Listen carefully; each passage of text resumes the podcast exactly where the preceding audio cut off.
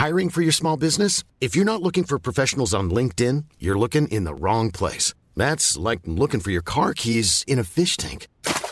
LinkedIn helps you hire professionals you can't find anywhere else, even those who aren't actively searching for a new job but might be open to the perfect role. In a given month, over 70% of LinkedIn users don't even visit other leading job sites. So start looking in the right place. With LinkedIn, you can hire professionals like a professional. Post your free job on linkedin.com slash people today. Porque el mundo actual no se entendería sin la economía y los negocios. Acompaña a Mario Maldonado, el columnista de negocios más joven y objetivo del periodismo financiero, en su programa Bitácora de Negocios. Salto. Anche se la strada è in salita per questo ora mi sto allenando. E buonasera signore e signori fuori gli attori. Vi conviene toccarvi i coglioni? Vi conviene stare zitti e buoni? Qui la gente è strana tipo spacciatori. Troppe notti stavo chiuso fuori. Mo li prendo a calci sti portoni. Sguardo in alto tipo scalatori. Quindi scusa mamma se sto sempre fuori ma sono fuori di testa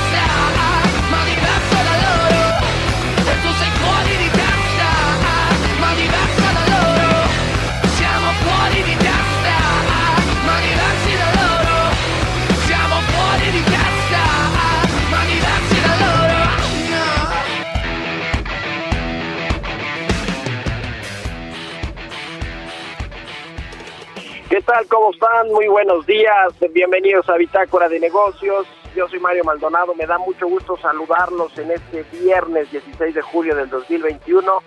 Son las 6 de la mañana con 3 minutos, tiempo del centro de México. Estamos transmitiendo en vivo desde las instalaciones de El Heraldo Radio en la Ciudad de México. Nos escuchamos a través de la 98.5 de FM. Un saludo a quienes nos siguen a través de esta estación en el Valle de México, también en Monterrey, Nuevo León por la 99.7 de FM y en Guadalajara, Jalisco por la 100.3 de FM, también al resto del país.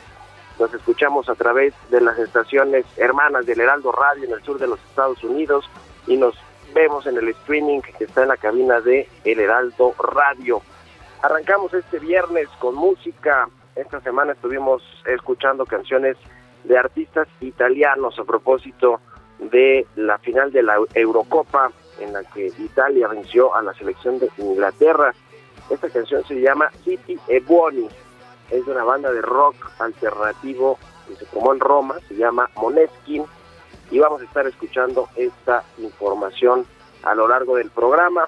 Y le entramos ahora sí a la información, hablaremos con Roberto Aguilar, como todos los días, tempranito aquí en Bitácora de Negocios, los temas financieros más relevantes, crece la tensión geopolítica entre Estados Unidos y China, mientras que los fabricantes de microchips abren la cartera para aliviar la crisis global de abasto y en México, sin ratificación legislativa todavía, Rogelio Ramírez de la O, el nuevo secretario de que sin embargo hoy va a debutar ya como secretario de Estado.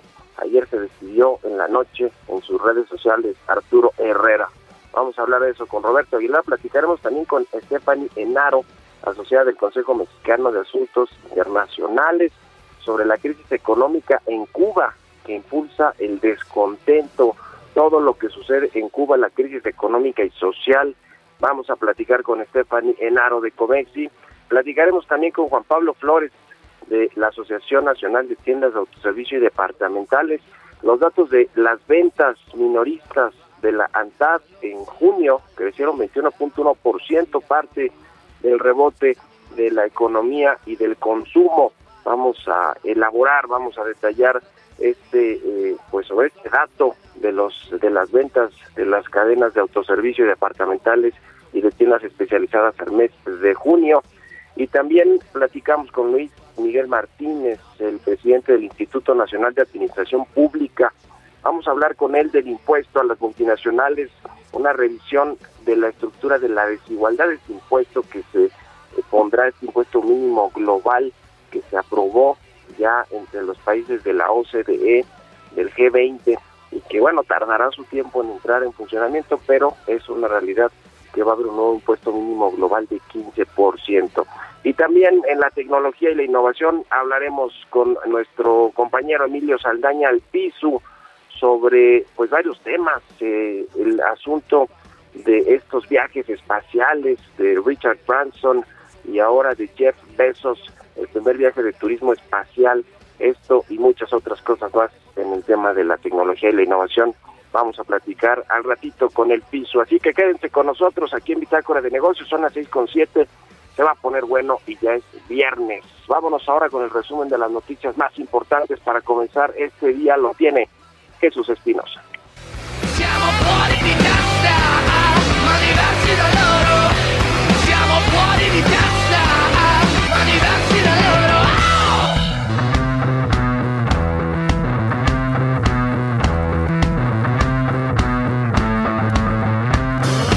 Parla, la gente purtroppo parla, non sa di che cosa parla. Tu portami dove sto a galla, che qui mi manca la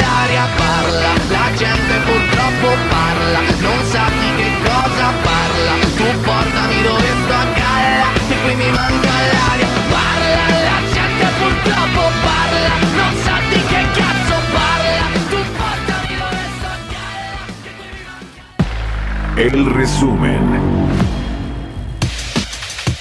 Este jueves, en su último día como secretario de Hacienda, Arturo Herrera propuso a Horacio Duarte Olivares como titular de la recién creada Agencia Nacional de Aduanas de México, quien actualmente se desempeña como administrador general de aduanas. La Asociación de Bancos de México dio la bienvenida a Rogelio Ramírez de la O a la Secretaría de Hacienda, quien sustituye a Arturo Herrera como titular de la dependencia. La International Chamber of Commerce México advirtió que las modificaciones de las reglas generales de comercio exterior para 2020 van a provocar la pérdida de casi 30% de las operaciones portuarias. Señaló que las modificaciones publicadas el pasado 11 de junio en el diario oficial de la Federación tendrán un impacto en la recaudación de impuestos desde el punto de vista de los importadores. Intercam prevé que el segundo trimestre de este año definirá el comienzo de la recuperación de todo el sector bancario en nuestro país, después del impacto del COVID-19 que provocó caídas en la cartera de crédito y disminución de ganancias. El Instituto Federal de Telecomunicaciones inició una investigación por posibles prácticas monopólicas relativas en distribución de teléfonos móviles y comercialización del servicio de telecomunicaciones celulares en las entidades de Colima, Guanajuato, Jalisco y Michoacán. Representantes del sector turístico pidieron al gobierno realizar campañas de promoción de los atractivos nacionales para contrarrestar los efectos que se puedan generar por la emisión de alertas de viajes de Estados Unidos. Bitácora de negocios en El Heraldo Radio.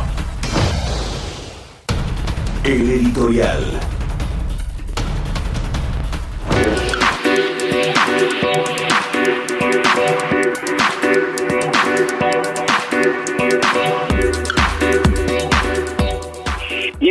Pues a partir de hoy hay nuevos secretarios de Hacienda, Rogelio Ramírez de la O, uno de los eh, personajes más cercanos a Andrés Manuel López Obrador, por lo menos en materia económica, su asesor económico desde hace pues muchos años, quizá hace 15, 18 años, Ramírez de la O ha caminado de la mano de López Obrador, se han distanciado en algunos momentos porque Ramírez de la O pues se fue a vivir a los Estados Unidos, a asesorar empresas con su despacho privado y pues López Obrador se concentró aquí en México.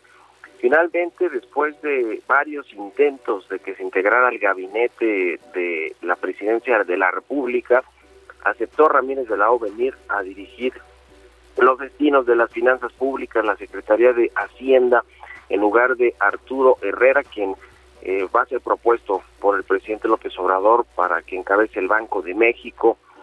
Ramírez de la O, eh, interesante la historia de López Obrador y lo que quiere hacer en la Secretaría de Hacienda. Se decía que no tendría mucho margen de maniobra, pero lo que sabemos es que sí puso varias condiciones Andrés Manuel López Obrador para poder llegar a esta cartera y eh, pues encabezarla este esta última parte del año, esta segunda mitad del gobierno federal. Entre las cosas que puso Ramírez de la O de condiciones para encabezar la Secretaría, pues está que tenga más independencia en la política económica que se diseña desde la Secretaría de Hacienda, también que haya una mayor injerencia en, eh, de Hacienda en el sector energético se ha propuesto que se bursatilice parte de la deuda pública de petróleos mexicanos, de la deuda financiera, unos 30 mil millones de dólares se podrían bursatilizar este eh, final de sexenio, estos últimos tres años. de manera que Pemex tenga recursos frescos para invertir en su principal negocio, que es la producción de crudo, la producción de petróleo. Esta propuesta ya la había hecho Ramírez de la O al presidente López Obrador a finales del año pasado, fue rechazada, al parecer eh, cambiaron muchas cosas en cinco meses porque fue en mayo cuando finalmente Ramírez de la O aceptó venir a México como secretario de Hacienda. Y bueno, pues eh, al parecer pueden retomarse esta idea de utilizar la deuda de Pemex para aliviar pues a la compañía más endeudada del mundo en materia petrolera y una de las más endeudadas del planeta junto con gigantes como AT&T como con Apple pero bueno Pemex es una empresa chiquita y que opera solamente en México. Y también le pidió al presidente pues que tome control de la oficialía mayor de Hacienda. Ya ve que traía todas las compras del gobierno por lo menos la supervisión. De hecho Talía Lagunes se va a ir a la Secretaría de la Función Pública como subsecretaria, después de haber eh, ayudado a resolver este desastre del INSABI y de la UNOPS en las compras de medicamentos, pero en Palacio Nacional se asegura que a Rogelio Ramírez de la O, el, el secretario, secretario de Hacienda sí le va a poder decir que no al presidente, eso pues está por verse. ¿Ustedes qué opinan? Escríbanme en Twitter, arroba Mari Mal, y a la cuenta arroba Heraldo de México. Economía y mercados. Roberto Aguilar ya está en la cabina del Heraldo Radio. ¿Cómo estás, mi querido Robert? Buenos días. ¿Qué tal Mario? Me da mucho gusto saludarte. Muy buenos días a ti y a todos nuestros amigos. Pues fíjate que los mercados europeos subían al inicio de la jornada debido a que las acciones relacionadas con el sector de viajes se recuperaron después de registrar fuertes pérdidas esta semana y mientras que por otro lado pues también una serie de datos corporativos, los datos trimestrales eh, de algunas empresas aliviaron las eh, preocupaciones sobre el aumento de casos de la variante Delta en todo el mundo. Ayudando al sector de viajes y ocio, el presidente Joe Biden dijo ayer que Estados Unidos está revisando cuándo puede levantar las restricciones que prohíben a la mayoría de los ciudadanos no estadounidenses viajar a Estados Unidos desde gran parte de Europa y esto pues fue tomado con entusiasmo por el sector de viajes allá en Europa. Y bueno, el dato interesante, Mario, fíjate que desde ayer comenzó a circular a través de la agencia Reuters comenzó a adelantar esta situación, pero al final del día se están tensando todavía más las relaciones entre Estados Unidos y China, y es que la administración de Joe Biden emitió hoy una advertencia a las empresas estadounidenses sobre los riesgos para sus operaciones y actividades en Hong Kong después de que la imposición de China de una nueva ley de seguridad nacional el año pasado. El aviso de los departamentos de Estado, Comercio del Tesoro y Seguridad Nacional advierte a las empresas en Hong Kong que están sujetas a las leyes del territorio incluida la Ley de Seguridad Nacional, en virtud de la cual se han arrestado a ciudadanos extranjeros, incluso a uno estadounidense, y dice que las empresas se enfrentan riesgos asociados con la vigilancia electrónica sin garantías y la entrega de datos corporativos y de clientes a las autoridades. Este aviso llega un poco, eh, se da después de poco más de un año, Mario, de que la justamente la administración del expresidente Donald Trump ordenara el fin del estatus especial de Hong Kong bajo la ley estadounidense para castigar a China por lo que llamó acciones opresivas contra la ex colonia británica. Hong Kong sigue siendo la manzana de la discordia para eh, Estados Unidos y China, Mario, y bueno, pues más tensiones en las relaciones de ambos países. Y fíjate, también sorprendió el anuncio de hoy del Banco de Japón, que bajó sus previsiones de crecimiento para este año fiscal, pero mantuvo su opinión de que la economía se encamina hacia una recuperación moderada, lo que supone una señal de que la política monetaria se podría mantener sin cambio todavía un tiempo más. En las nuevas proyecciones trimestrales, el Banco de Japón espera que la economía nipona se expanda 3.8% en el actual año fiscal que termina en marzo del 2022. Está por debajo del 4% previsto en abril. Sin embargo, revisó al alza su previsión de crecimiento para el próximo año fiscal de 2.4 a 2.7% debido a las expectativas de que el consumo aumente a medida que se acelera el proceso de vacunación. Pero también había que ver cómo le va con el tema de los Juegos Olímpicos. Representa una carga también para eh, las arcas de Japón. Y bueno, pues justamente lo que comentabas en tu editorial, esta situación. Ayer hubo mucha, pues como inquietud, de, pasaban las horas y no había un anuncio de si llegaba o no, si había un protocolo de salida, este relevo de los titulares de la Secretaría de Hacienda. Eh, primero mandó un tuit justamente el ex secretario Arturo Herrera y después la Secretaría de Hacienda manda un comunicado donde dice que puede ejercer mientras no haya una ratificación por parte de la Cámara de Diputados. Si es en sentido contrario, pues simplemente dejaría su puesto. Vaya, como pareciera que no fue muy organizado este tema, el relevo en la Secretaría de Hacienda. Y bueno, ayer sendos anuncios, Mario, sobre todo el tema que tiene que ver con el abasto o más bien el desabasto de los chips que está agobiando a muchas industrias, empezando por el sector automotriz, y es que Intel se anunció que está negociando la compra del fabricante de semiconductores Global Foundries por unos 30 mil millones de dólares. Además, esto, eh, el acuerdo podría ayudar a Intel justamente a incrementar la producción de chips en un momento en que la demanda está en niveles récord. Por otro lado, Samsung solicitó exenciones fiscales para un plan de construir su fábrica de chips de 17 mil millones de dólares en Texas, que se sumaría a la planta que ya opera en Austin. Y por otro lado, TSMC, que esta empresa taiwanesa, el principal productor de chips en el mundo, anunció planes para construir nuevas fábricas en Estados Unidos y Japón, aprovechando el aumento de la demanda justamente de los microprocesadores. Esta compañía registró ventas trimestrales récord y pronosticó mayores ingresos para el trimestre actual y dijo que expandirá la capacidad de producción en China y no descarta la posibilidad de ampliar su fábrica de 12 mil millones de dólares en Arizona. Así es el tema. El, problema, Mario, que mientras incrementan esta eh, capacidad de producción, pues va a tardar algunos meses. Así es que el tema del desabasto de los chips, sí, hay intención y aquí están contra el tiempo. Y ayer, fíjate Mario, a raíz del tema del dato justamente del comportamiento de la economía china que estuvo muy por debajo de lo que se esperaba, pues el precio del cobre comenzó a subir y esto porque algunos especialistas pues eh, apostaron a que justamente ante esta situación el gobierno pueda implementar, el gobierno chino puede implementar algunas medidas para aliviar eh, o para tratar de no perder impulso en la recuperación y esto pues tendría que ver justamente con el tema de los metales y mayores adquisiciones, lo que hizo subir el precio de este metal a nivel mundial y por supuesto en México, Grupo México justamente fue una de las empresas beneficiadas y de hecho jaló también a la bolsa mexicana de valores. Y bueno, también un dato que se dio a conocer después del cierre de las operaciones bursátiles del día de ayer en Estados Unidos, Mario, es que el 21 de julio Moderna se va a unir al exclusivo club del índice Standard Poor's 500. Va a reemplazar a otra compañía farmacéutica, Alexion, y las acciones de Moderna subieron 6% en operaciones extendidas después del anuncio. Estas operaciones extendidas son justamente después del cierre de, de operaciones normales. Y bueno, nada más para ponerte en contexto, Mario, las acciones de de, este fabricante de la vacuna contra el coronavirus han aumentado más de 150% este año y elevando su capitalización de mercado a cerca de 100 mil millones de dólares. El tipo de cambio, Mario, cotizando en 19.89. Y también, eh, nada más, déjame comentarte rápidamente, porque fíjate que ayer hubo un dato interesante sobre esto del dólar, cómo se estuvo comportando, estos altibajos, pero todavía seguimos justamente por debajo de los 20 pesos. Ayer tocó el nivel máximo, fue de, de 19.93, así fue como llegó su máximo el tipo de cambio y ahora está cotizando justamente en 19.84. La frase del día de hoy, la inversión es un negocio a largo plazo donde la paciencia marca la rentabilidad. Esto lo dijo un afamado inversionista y gestor de fondos español, Francisco García Paramés. Pues ahí está, muchas gracias mi querido Robert. Muy buenos días. Muy buenos días. al ratito en la tele, en el canal 10. Son las 6 con 20 minutos. Vamos a otra cosa. Mario Maldonado en Bitácora de Negocios.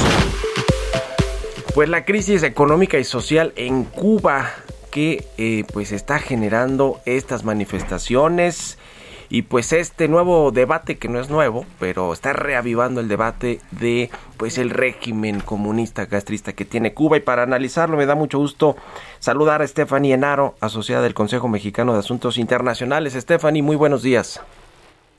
Hola, ¿qué tal Mario? Muy buenos días. Un saludo para ti, para todo tu auditorio. En efecto, es, es preocupante lo que está ocurriendo en Cuba, además de interesante, Mario, porque este 11 de julio Cuba cambió, las protestas son algo nunca antes visto, estamos viendo cómo se escribe historia, y mientras Fidel gritaba patria o muerte cuando conquistaba La Habana a finales de la década de los 50, hoy la gente sale gritando patria y vida, mostrando el abismo que hay entre los ideales de la revolución y la realidad que viven, buscando construir la vida que alguna vez se soñó. Pues sí, la verdad es que las cosas en Cuba no están bien en términos sociales, no se diga económicos, porque con la crisis económica su principal actividad eh, para pues tener eh, ingresos adicionales para los cubanos o para buena parte de ellos, pues era el turismo y se desplomó y en buena medida eso ha sido caldo de cultivo para estas manifestaciones. ¿En qué crees que va a terminar esto, Stephanie? Porque no parece que haya una oposición clara al Partido Comunista Cubano ni al presidente Miguel Díaz Canel. ¿Qué, crees que va a suceder? Estados Unidos pues se ha posicionado al respecto con la misma posición que le hemos conocido desde hace mucho tiempo. No se ve que vaya a levantar el embargo comercial. En fin, ¿qué, crees que va a suceder en los próximos días o semanas en Cuba? Mira, acabas de tocar varios puntos clave, Mario, porque efectivamente el contexto económico fue lo que prendió la mecha. Eh, el Producto Interno Bruto se desplomó un 11%, pero también afectó muchísimo el turismo, que también se redujo.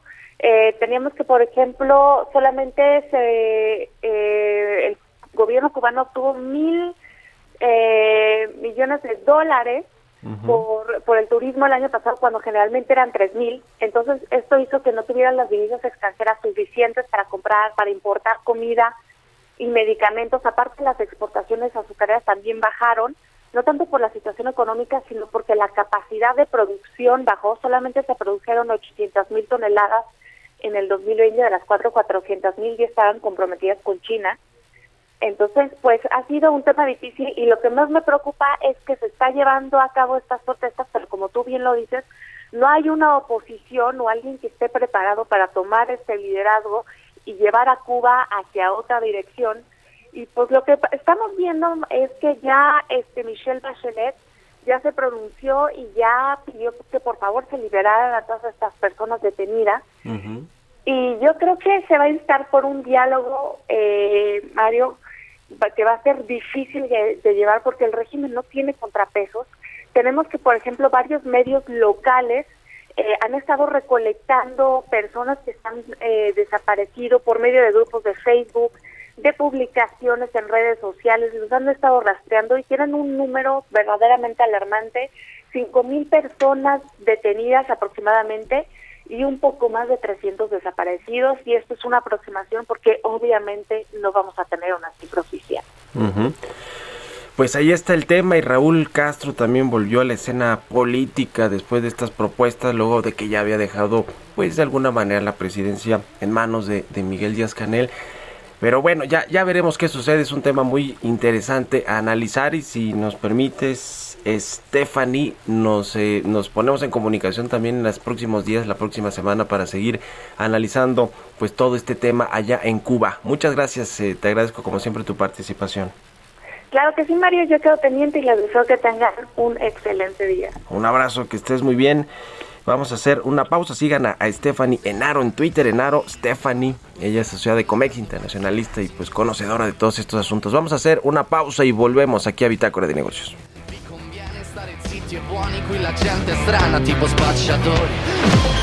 Continuamos en un momento con la información más relevante del mundo financiero en Bitácora de Negocios con Mario Maldonado.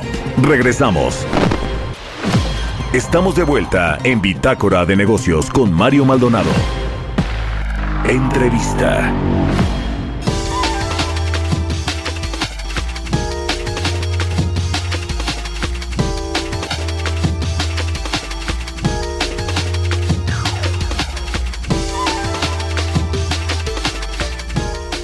Ya estamos de regreso aquí en Bitácora de Negocios. Son las 6 de la mañana con 30 minutos, tiempo del centro de México. Esta semana salieron los datos de ventas de la ANTAD, es la asociación que agrupa las principales tiendas departamentales, a las cadenas de autoservicio, las tiendas especializadas. Y bueno, pues hay un rebote para el mes de eh, julio en las ventas, eh, el mes de junio, perdón, el sexto mes del año una variación positiva de 21.1% a tiendas iguales, que es eh, pues el comparativo más eh, fiel de lo que está sucediendo, eh, es decir, no incluye las nuevas tiendas que se abrieron en este periodo, es decir, es un comparativo de las mismas tiendas que se tenían hace 12 meses en junio del año pasado y bueno, pues el crecimiento de estas ventas 21.1%. entre entre pues los ingresos o las tiendas eh, totales que se incorporaron en los últimos 12 meses, 23.1%, fue arribita de este 21.1% el dato de tiendas totales, ya incluyendo a las tiendas que se abrieron este periodo, que no fueron tampoco muchísimas, precisamente por la crisis económica. Pero para analizar estos datos, saludo con mucho gusto a Juan Pablo Flores, él es gerente de estudios económicos de la ANTAD. ¿Cómo estás, Juan Pablo? Buenos días, Mario. Gracias por la invitación. Pues ayúdanos a entender, analizar este dato de 21.1% de crecimiento de ventas en junio. Eh, ¿Qué fue lo que estuvo apoyando de mayor manera este crecimiento de las ventas? Sí, Mario. Mira, primero habría que decir que este crecimiento es un efecto de medición de una base, de medir contra una base más pequeña que tuvimos en junio de 2020 todavía por el efecto de la pandemia. Recordemos que el mes donde más se acentuó esto fue en el mes de, abril, porque fue cuando donde fue el impacto más fuerte, donde tuvimos las tiendas cerradas, sobre todo las departamentales. Lo mismo se vio en mayo y en junio todavía tuvimos parte de este efecto porque no todas las tiendas estaban abiertas ni estaban operando eh, en todos los estados y entonces primero que nada pues tenemos este efecto de medir contra una base menor. Y a partir de eso puedo decirte que este 21, digo, es importante señalar que eh, eh, es un versus lo que la tasa que habíamos reportado en mayo, que fue alrededor de 34% en tiendas iguales, es, es, es un ajuste a la baja, ¿no? De pasar a eso a 21.1 es un ajuste, pero esto es estrictamente porque eh, se va, van abriendo tiendas en el tiempo y entonces la base va creciendo. Esperamos que para julio tengamos todavía un ajuste eh, a la baja porque empezamos a tener bases de comparación similares, eh, no, no, no con tiendas al 100, porque recordemos que el año pasado todavía en julio tuvimos algunas afectaciones, aunque las tiendas estaban abiertas, pero eh, no tenían las mismas condiciones que tenemos en este año. Entonces, este 21.1 eh, es principalmente por eso, aunque también hay eh, la segunda parte de la explicación es que los formatos, los tres formatos que componen ANTAD, pues tuvieron un, un comportamiento totalmente diferente debido a la naturaleza de negocio. ¿Cómo se desagrega este crecimiento de junio en cuanto a las ventas de las tiendas de autoservicio, las departamentales y las especializadas? Por ejemplo, mira, eh, total antes crecimos 21.1, pero eh, si analizamos por los tres formatos que manejamos, el formato de autoservicio tuvo un crecimiento a tiendas iguales de 4.1%. Es decir, mucho menor a ese 21, no es una tasa mucho más pequeña. Ahora, hay que decir que, que las tiendas de, de, autoservicio permanecieron abiertas buena parte de la pandemia y precisamente pues la gente buscaba consumir los bienes que se venden en muchas de las tiendas de autoservicio. No, no, no es lo mismo que los departamentales, que son bienes eh, de otro tipo, no electrodomésticos, ropa y demás, que pues la gente no estaba comprando en la crisis, ¿no? Digamos, para poner en contexto. Sí, es correcto, totalmente de acuerdo, Mario. Y de hecho, autoservicio este año tuvo caídas importantes en febrero, marzo y abril. De hecho, tuvimos tasas negativas en este formato, pero también fue consecuencia de lo que había sucedido en 2020, que estuvieron, como bien dices, que estuvieron abiertos y que la gente de alguna forma eh, utilizó su, o mejor dicho, le dio prioridad a otro tipo de bienes de acuerdo a, a que se estaba teniendo un confinamiento. Entonces, ese efecto que tuvimos a favor el año pasado, este año fue lo contrario y autoservicio traía tasas negativas. En, en mayo ya reportó tasas positivas, de 2.7 tuvimos en tiendas iguales, y ahorita en junio de 4.1. Pero como bien dices, en el contexto que se tenía, pues autoservicio sí siguió operando, no al 100, porque recuerda que tuvimos también restricciones de acceso de gente o la cantidad de gente que estaba dentro de la tienda, y también en algunos estados tuvimos restricciones en pasillos. Aunque estaba abierta la tienda, había ciertos bienes que no se podían vender. Pero el caso, como bien también lo señalas, el caso departamental, pues es todo lo contrario. Eh, el año pasado tuvimos eh, eh, en abril, mayo y junio tasas negativas y te, puedo decir, por ejemplo, que departamental este, tuvo un crecimiento en tiendas iguales de, de 78% de doble dígito. Es una tasa impresionante, pero cuando tú revisas las caídas que tuviste el año pasado, pues es normal, no tenías tiendas abiertas o empezaban a abrir algunas tiendas y entonces hoy tienes este efecto de medición o de comparación contra una base muy baja y, pareciera que, estás creciendo mucho, pero la realidad es, es, es que no, es que apenas estamos recuperando en los niveles que teníamos anteriores a los de la pandemia. Y por último, el formato que también tenemos adelante, que es especializada, que, eh, por ejemplo, eh, están las tiendas de conveniencia o farmacias o, tiendas muy especializadas, por ejemplo, en, en, joyas o en zapatos, este, este formato no, no, digo, por ejemplo, departamental al 100 estuvo cerrado, pero dentro de este formato hubo tiendas que estuvieron cerradas y tiendas que estuvieron abiertas, como las conveniencias y las farmacias, y e hizo que el impacto no fuera tan dramático como fue en el formato departamental. Eh, junio fue un mes eh, relativamente bueno, aunque con tasas ya eh, bajas versus lo que se había presentado en abril y mayo. junio nos dejó como resultado a tiendas iguales un crecimiento de 2.4 a tiendas iguales pero veníamos de un crecimiento en mayo de 10%. Entonces, aunque es una tasa positiva, pero ya empieza a mostrarte un ajuste a la baja por esta comparabilidad que ya es muy similar contra lo que sucedía en junio de 2020.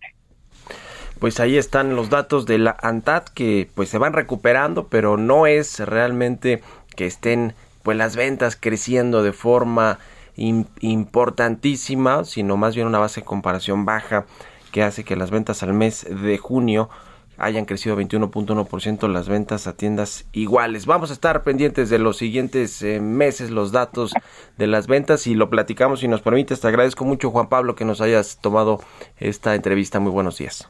Al contrario, Mario, te agradezco a ti la invitación y para tratar de explicar qué es lo que ha sucedido. Como bien dices, los resultados que hoy tenemos pues todavía no muestran la realidad de lo que está sucediendo en el comportamiento del consumidor, sin embargo, esperamos que para julio y agosto estas cifras ya sean mucho más comparables con eh, la medición de unidades iguales eh, con respecto a la apertura de tiendas.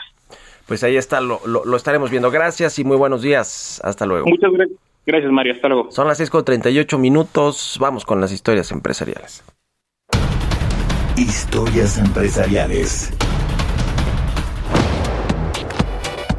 ¿Qué pasa con Netflix? Planea incursionar en el mundo de los videojuegos, esta plataforma de video en streaming y productora también de muchas eh, series y películas, pues ahora va a competir en el mundo de los videojuegos con las consolas más conocidas del planeta. Nos cuenta de esto Giovanna Torres.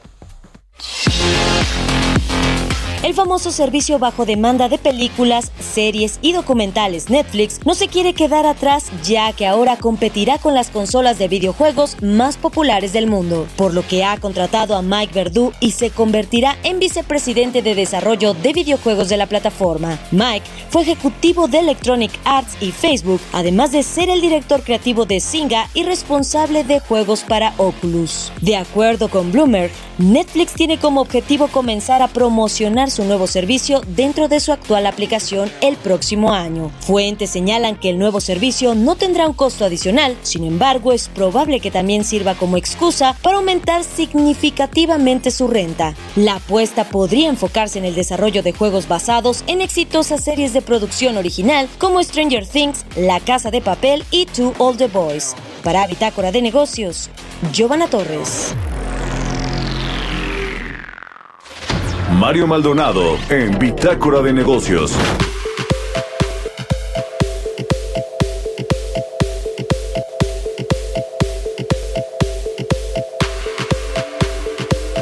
Y bueno, le platicamos aquí sobre este impuesto mínimo global que se aprobó en el marco del, del G20, de este grupo de los 20 países pues más eh, eh, importantes en términos económicos, los más grandes, los industrializados y los subdesarrollados, emergentes como México, se aprobó esta eh, tasa de impuesto corporativo mínimo de 15% con la intención o el objetivo de erradicar la existencia de paraísos fiscales en el mundo, que estas grandes corporaciones, muchas de estas tecnológicas, pues pongan sus eh, domicilios fiscales en paraísos fiscales y digamos que ofrezcan los servicios en internet o digitales y no derramen digamos estos impuestos en los países donde operan y donde hacen mucho negocio por cierto. En fin le va a pegar a todas las empresas. Y para hablar de esto eh, vamos a, platicar y saludo con mucho gusto a Luis Miguel Martínez. Él es presidente del Instituto Nacional de Administración Pública. Luis Miguel cómo estás muy buenos días se cortó la llamada justo cuando estaba saludando. Bueno, eh, vamos a, retomar ahora en breve, en breve la llamada con Luis Miguel Martínez, pero le decía de este impuesto eh, que se aprobó y que ya venía discutiéndose desde hace pues eh, un tiempo por lo menos acá. El propio secretario Arturo Herrera estuvo muy activo también en estas discusiones del impuesto mínimo global en México. De hecho, se adelantó también algo, eh, eh, no, no tiene que ver necesariamente con un impuesto, pero sí con esta actualización que se, que se hizo para las plataformas de streaming y los servicios de entrega de comida, en fin. Y después viene ya este acuerdo, que es un acuerdo global. Ya recuperamos a Luis Miguel Martínez. Luis Miguel, muy buenos días. Mario, buenos días. Gusto en saludarte a ti y a tu audiencia. Presidente del Instituto Nacional de Administración Pública, ¿cómo ves este tema del impuesto mínimo global? ¿A qué empresas va a afectar además de estas tecnológicas grandototas que ya mencionamos? Pues a todas las empresas de tipo transnacional. Mira, déjame decirte que del 2000 al 2018 las compañías estadounidenses registraron casi la mitad de sus ganancias en siete jurisdicciones de impuestos eh, bajos, ¿no? Entonces yo creo que les va a pegar a todos esos. Tratan de recuperar esos impuestos para las naciones que están eh, que se han visto afectadas. Ve que Francia, Estados Unidos y Alemania llegaron con una propuesta mínima del 21%, pero lo tuvieron que bajar para llegar a un acuerdo.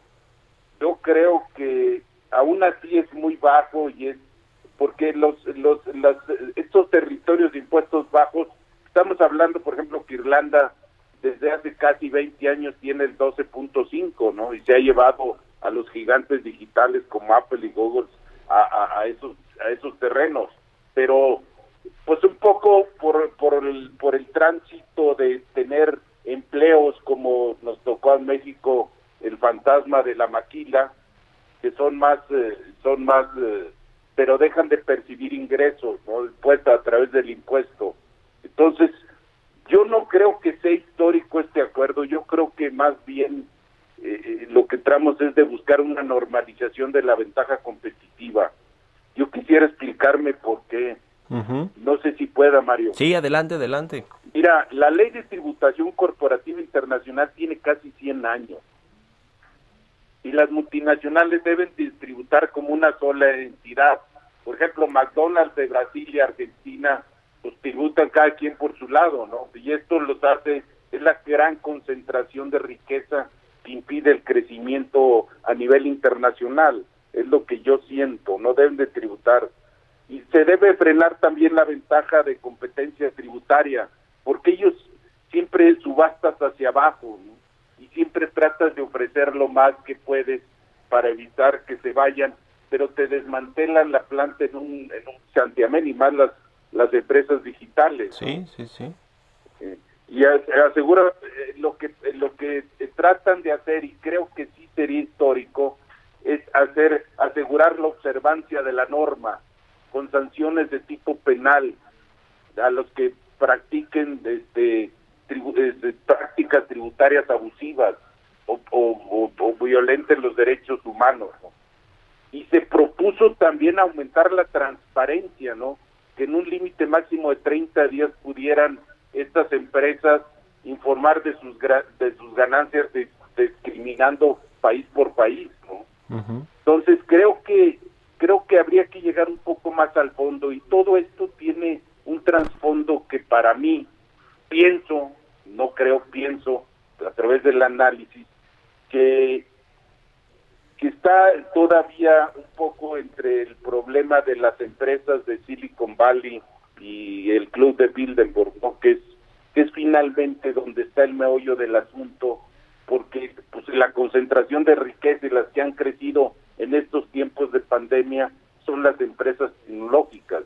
Han crecido un 45% y las otras se ven mermadas todo lo que está en la nube es difícil de controlar. Es lo que el mundo a través de los estados trata de buscar cómo meterlos de alguna manera dentro de los contextos de las leyes internacionales.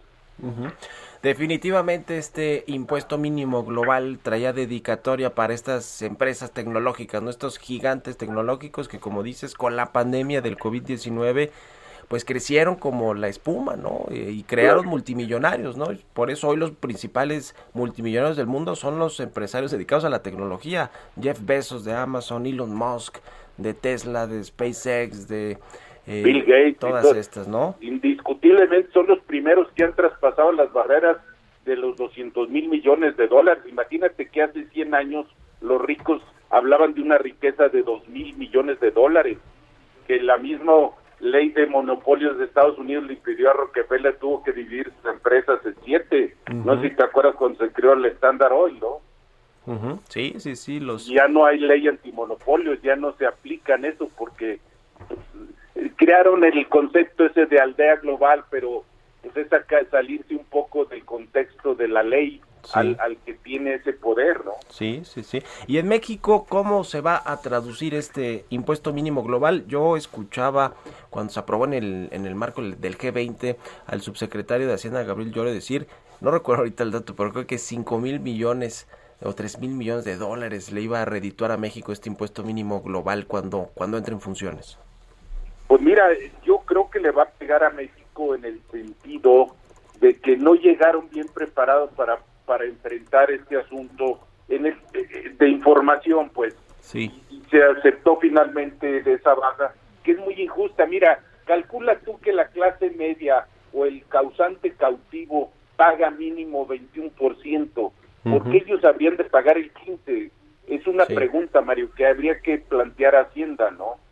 Es decir, no, no es que Hacienda vaya a decidir, es que cuando tú planteas un posicionamiento ante un grupo, ¿por qué, por qué los cautivos pagamos al mínimo el 21%? Es eh, un total de 30 mil millones de pesos o 1.500 millones de dólares, lo que dice Gabriel Llorio, que se puede recaudar fiscalmente por este impuesto mínimo global, pero tienes toda la razón. Eh, ahora viene además la reforma fiscal, que quién sabe que sea lo que vayan a proponer, creo que va a ser más administrativa que pues una reforma fiscal de fondo, estructural, que realmente busca ampliar la base de contribuyentes. En fin, pero es todo un tema. Luego te invitamos acá, si te parece, estimado Luis Miguel, a, la cabina y platicamos más largo y tendido Con mucho gusto, Mario, todas tus órdenes cuando quieras. Yo creo que la reforma fiscal es más coercitiva que, que, que, que de consenso con el contribuyente. Sí, sí, sí irán por los grandes contribuyentes, como ya vimos en estos dos primeros años de gobierno, muy seguramente.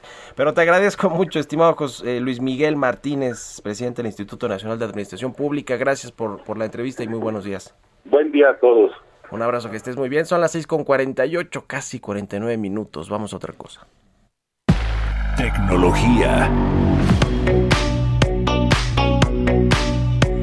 Ya está aquí en la cabina del Heraldo Radio Emilio Saldaña, el Pisu, quien nos trae todo lo más importante de la tecnología y la innovación. ¿Cómo estás, mi querido Pisu? Buenos días. Querido Mario, muy feliz viernes. ¿Cómo está usted, señor? Feliz viernes además a toda nuestra audiencia. Buenos días. Sí, sí, sí, se siente ya el viernes, ¿no?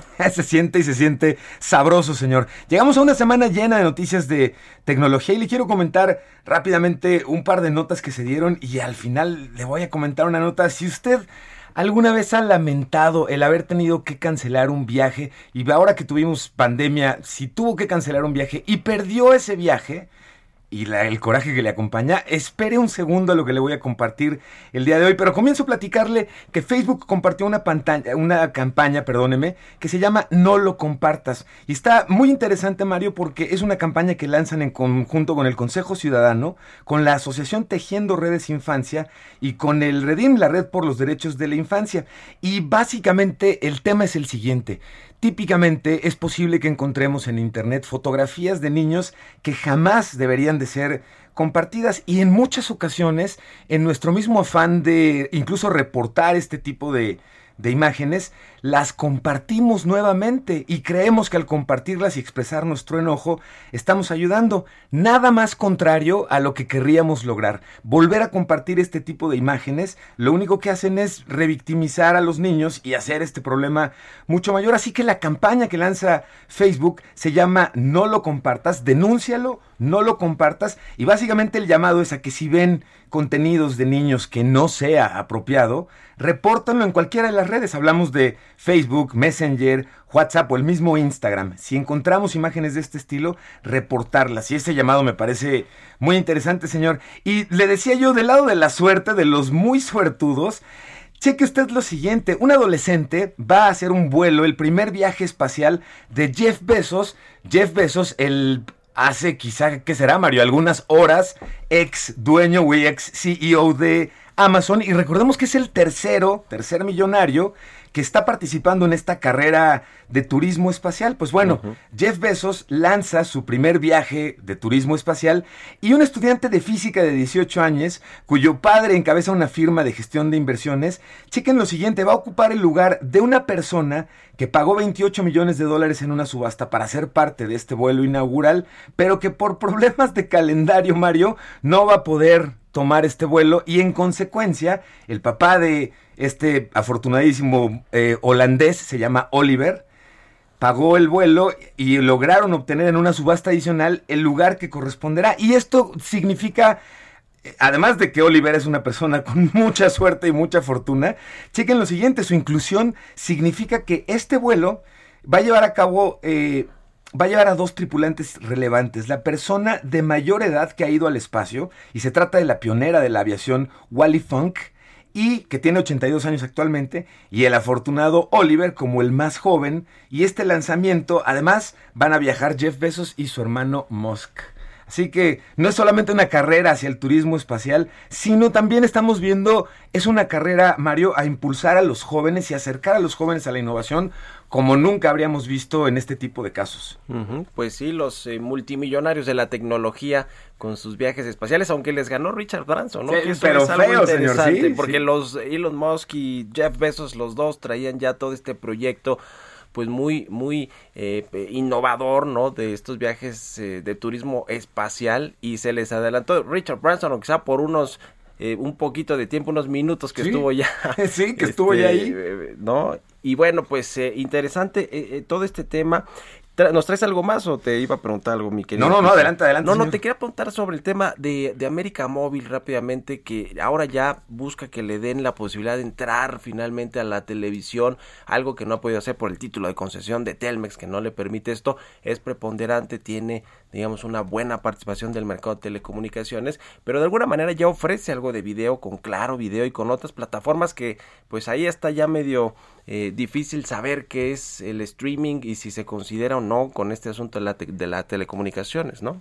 Sí, y además esto viene a abonar a... Justamente platicábamos con nuestra audiencia la semana pasada, hablábamos del tema de la neutralidad de la red, es decir, cómo lograr que los datos no tengan ningún tipo de preferencia que no sea el, la preferencia técnica para que naveguen correctamente por Internet. Y esto que estás comentando ahorita, Marios, es un elemento muy interesante a considerar. Los proveedores de Internet que no solamente se dedican a eso, que dentro de Internet tienen negocios de contenidos y que evidentemente esto apunta a que sus intereses vayan a tratar de ser pues protegidos de alguna forma. Vamos a darle seguimiento a esto con todo gusto, señor. Es un temazo además. El ¿eh? negocio siguen siendo los contenidos, pero hay ya muchas plataformas para distribuirlos.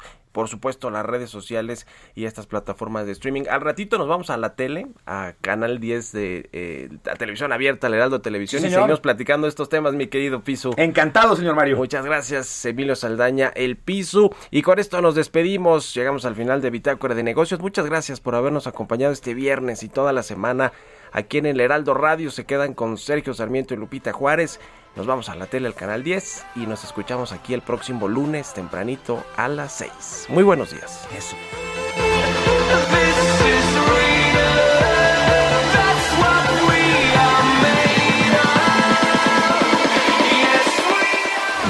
Esto fue Bitácora de Negocios con Mario Maldonado, donde la H suena y ahora también se escucha. Una estación de Heraldo Media Group. Mom deserves the best, and there's no better place to shop for Mother's Day than Whole Foods Market. They're your destination for unbeatable savings, from premium gifts to show-stopping flowers and irresistible desserts. Start by saving 33% with Prime on all body care and candles. Then get a 15-stem bunch of tulips for just $9.99 each with Prime. Round out Mom's menu with festive rosé, irresistible berry chantilly cake, and more special treats. Come celebrate Mother's Day at Whole Foods Market.